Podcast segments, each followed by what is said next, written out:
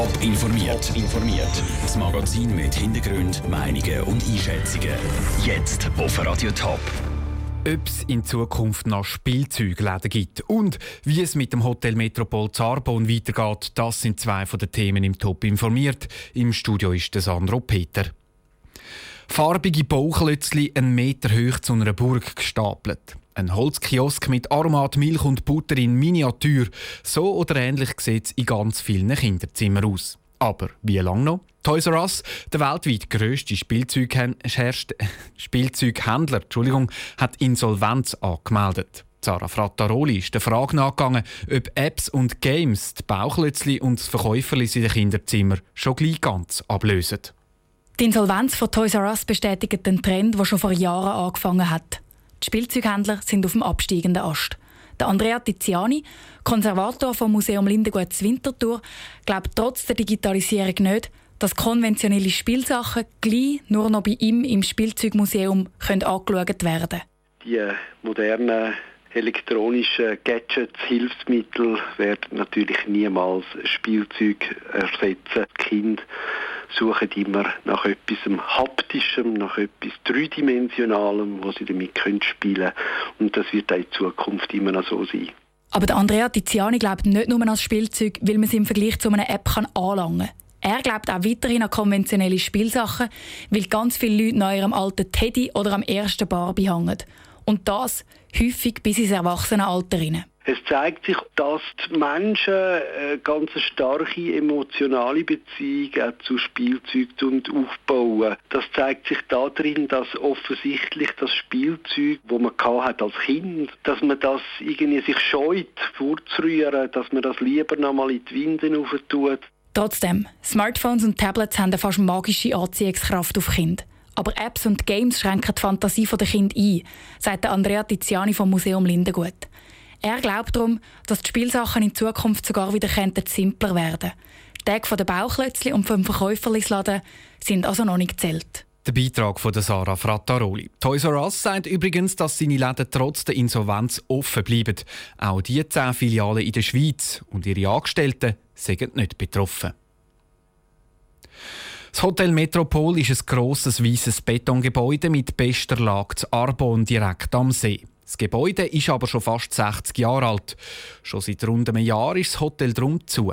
Damit das Gebäude nicht abgerissen wird, haben verschiedene Leute dafür gekämpft, dass es unter Schutz gestellt wird. Gestern Abend hat der Arboner Stadtrat verkündet, dass das nicht passiert. Was das für die Zukunft vom Hotel bedeutet, im Beitrag von Caroline Dettling. Zwei grosse Wohntürme, ein Restaurant in Parterre und eine Seeterrasse. Das soll es dort geben, wo jetzt das Hotel Metropol zu Arbon steht. So will es zumindest Eigentümerin HRS Real Estate AG, die das Grundstück gekauft hat. Viele Leute in Arbon wehren sich aber gegen diese Pläne. Sie wollen, dass das Hotelgebäude unter Schutz gestellt wird. Laut dem Arboner Stadtpräsident Andreas Bolk macht das aber keinen Sinn.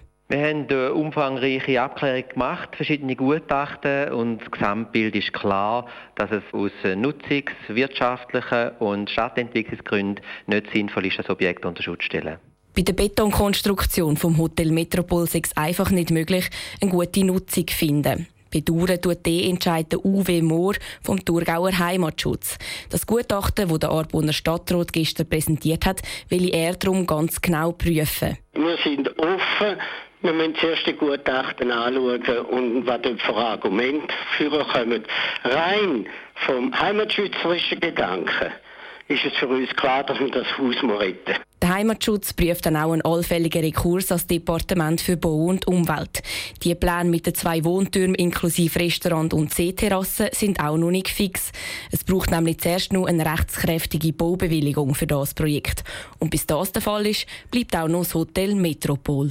Der Beitrag von Caroline Dettling. Das ganze Gebiet rund ums Hotel Metropol gehört auch den Hotelbesitzer.